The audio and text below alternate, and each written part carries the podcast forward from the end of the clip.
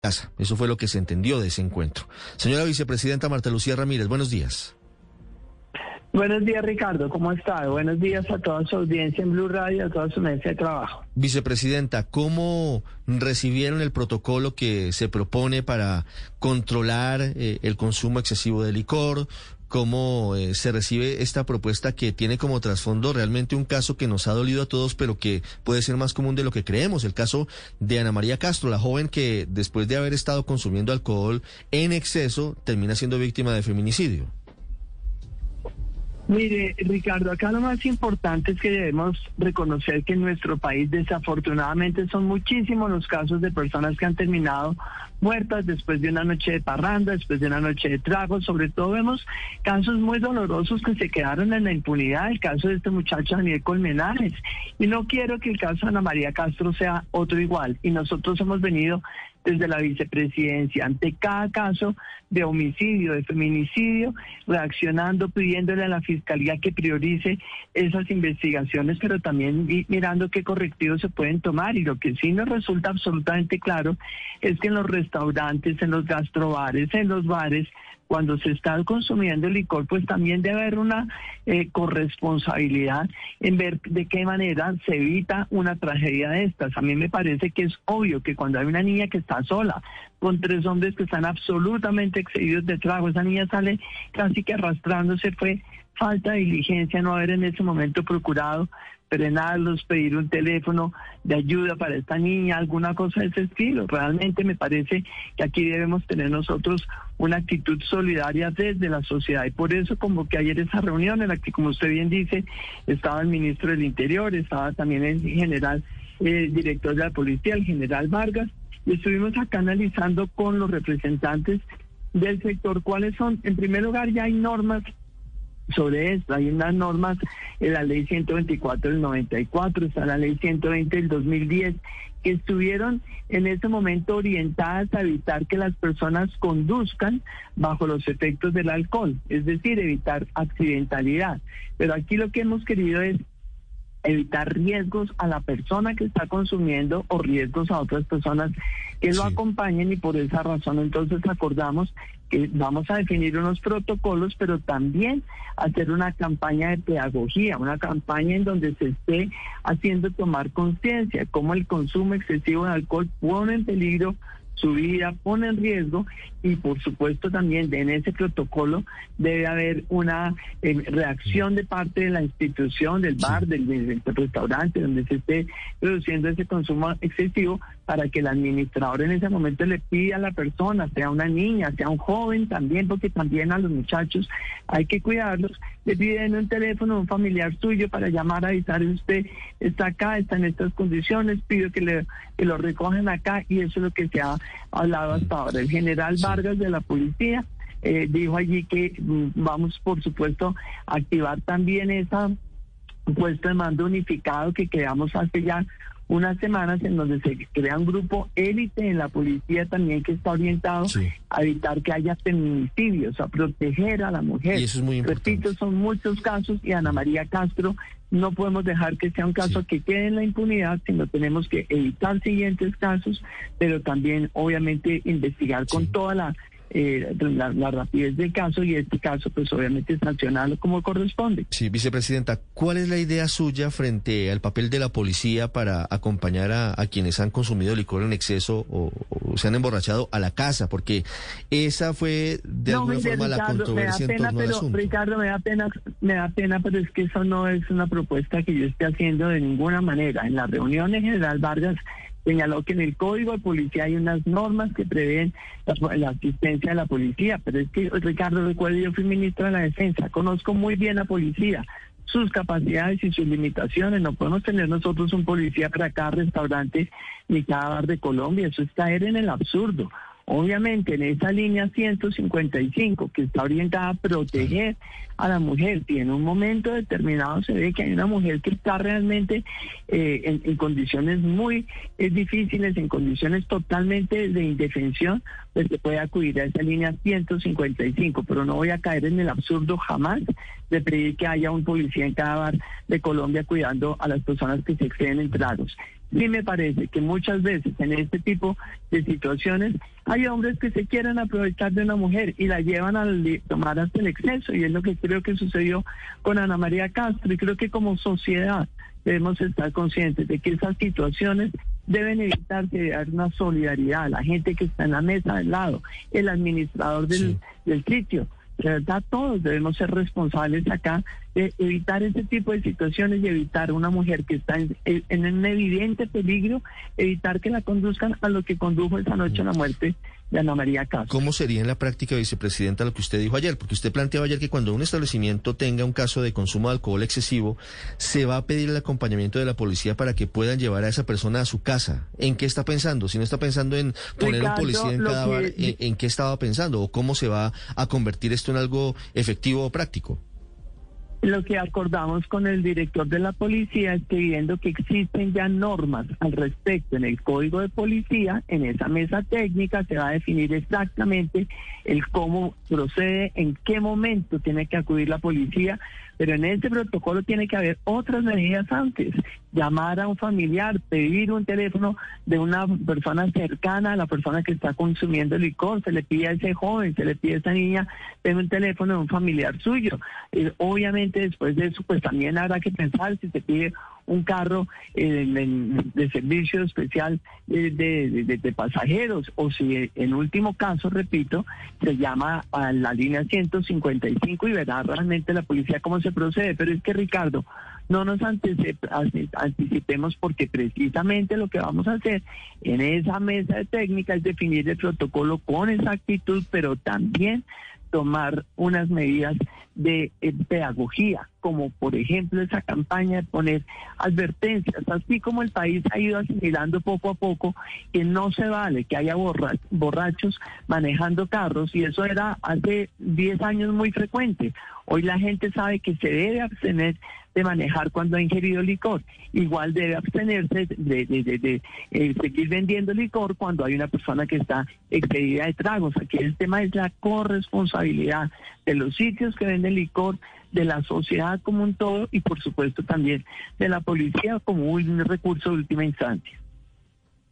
Sí, pero mientras se define, vicepresidente, ese protocolo con exactitud, cuéntenos un poco cómo se lo imagina usted. Es decir, ¿quién es el responsable de llamar a esa línea 155? ¿El dueño del bar? ¿El administrador, del bar? ¿Los meseros? Del bar. Me parece que el administrador del bar debe ser la persona que llame a la línea 155 en última instancia, repito, después que ha procurado que esa persona le dé un teléfono a un familiar para poder ayudarla. Yo creo que acá todos debemos en este momento eh, eh, estar conscientes de que este tipo de situaciones se han presentado muchas veces. Repito, el caso de Daniel Colmenares es un caso muy semejante en donde mucha gente podría haber evitado si toma eh, medidas de diligencia, de debida diligencia, de solidaridad humana mínima que debemos tener en esta sociedad. Luego, no se trata entonces el día de mañana que si en el protocolo no dice nada sobre el señor de la mesa al lado y el señor de la mesa al lado quiso ayudar, entonces se le diga, no, eso no está en el protocolo.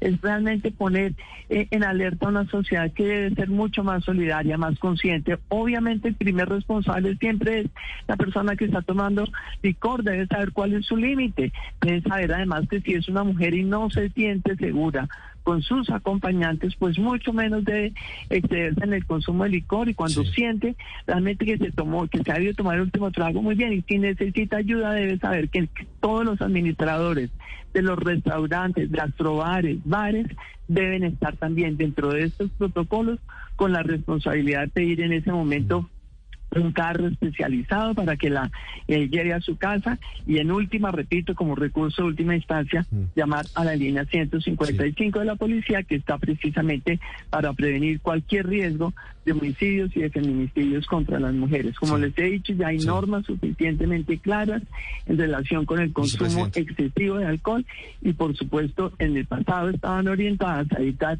que la gente condujera, ahora tenemos que lograr Sí, vicepresidenta. En riesgo ella misma o ponga en riesgo a otros. Vicepresidenta, en la práctica, ¿cómo funcionaría, por ejemplo, la decisión de los dueños de bares o restaurantes o de quien está en la barra de no venderle más trago al que ya pues está borracho, ya, ya está en el límite? Porque es subjetivo y realmente no hay un medidor que le diga a usted, mire, usted ya no puede tomar más trago porque si toma un trago más se, se duerme en la mesa o se emborracha o, o pierde los cabales. Eh, ¿Cómo hablaron de eso ayer con Asobares, por ejemplo? Ayer hablamos con Asobares justamente y este es un gremio donde hay una gente seria, está dirigido por un eh, por, una persona que ha estado trabajando en este tema durante mucho tiempo, se llama Camilo Espina, y él nos decía, eh, claro, nosotros tenemos muchísimos bares que están muy en esta línea de protección, entre otras cosas, porque fíjense, los bares deben tener una, eh, un, plan estratégico sobre cómo realmente manejar todo el tema de la venta de licor, cómo evitar el, consumo excesivo. Es exactamente igual, Ricardo, que cuando hay una persona que está excedida de tragos y va a salir a manejar. Entonces, en este momento, pues obviamente se evita que la persona conduzca. Mm. Y, el que está en el bar vendiendo licor y se da cuenta que una mujer está excedida, un joven está excedido, pues no le suministra más trago y ya, y piden que, que paguen la cuenta o lo que sea y no le suministra más trago. Eso no, no, lo veo yo realmente que sea un problema. Parece que acá más que el problema que definir un protocolo es evitar es entre todos esfuerzos. Vicepresidenta. Cómo evitamos la muerte de las personas. Pero, pero precisamente esto es a modo de sugerencia o existirían algún tipo de sanciones si se repite un caso, por ejemplo, como, como el de la niña Ana María Castro. Mire, la policía tiene eh, facultades y los alcaldes, que son la primera autoridad de policía en cada ciudad, también tienen facultades. Pueden inclusive llegar al sellamiento o cerrar un bar, porque es que acá nosotros estamos conscientes, el negocio de la gastronomía, el de los bares son negocios, son actividades lícitas, son actividades comerciales válidas, pero lo que no se vale obviamente es que haya una conducta indolente frente al riesgo que puede tener su clientela si realmente son sitios en donde ese consumo excesivo lleva a este tipo de riesgos o está llevando a la muerte de algunas personas. Entonces los eh, alcaldes podrán en su momento llegar al sellamiento o al cierre de los sitios en donde evidentemente no haya ningún tipo de protocolo ni se esté eh, cumpliendo con este eh, plan estratégico de estar capacitando a sus meseros, a su personal de atención sobre el suministro también eh, adecuado de alcohol, porque es que ustedes saben muy bien, hay sitios en donde se les van sirviendo y entre más contentos está la gente, más les sirven y más les sirven claro, y más que eso fue lo que pasó. Más factura. Que eso fue lo que pasó con la, ¿Ah?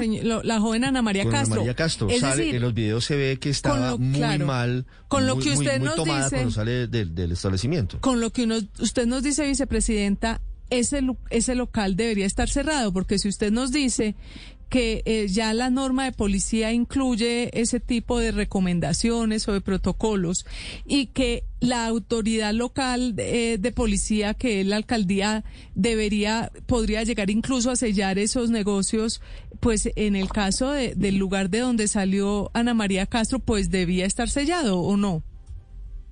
No puedo decirle eso porque en realidad no sé siquiera si tendrán los protocolos, si los están eh, revisando. Por eso estamos mirando hacia el futuro. Ana María no la podemos revivir. Tenemos que evitar que se repita con otras niñas o con otros jóvenes o con otros hombres adultos. Y entonces por esa razón cuando se acuerde un protocolo nuevo, un protocolo que incorpore al sector, que incorpore al gremio, que de verdad se vuelva algo totalmente conocido y claro para todos. Eso es parte de lo que hablamos ayer. Vamos a tener una reunión con los alcaldes y estos van a convocar a los a los eh, dueños, a los administradores, a los representantes legales de todos estos establecimientos para socializar el protocolo que se adopte y en el futuro las autoridades de policía deberán actuar. Las autoridades de policía entendiendo los alcaldes porque son la primera autoridad de policía. En el caso pasado no tengo elementos para decir si este en particular ha cumplido o no. Yo no soy investigadora ni soy autoridad de policía. Eso le corresponde a los que tienen la competencia y eso lo determinará la alcaldía existe un motivo para poner algún tipo de sanción. Pero en el futuro, sin duda, eso es lo que se tiene que hacer.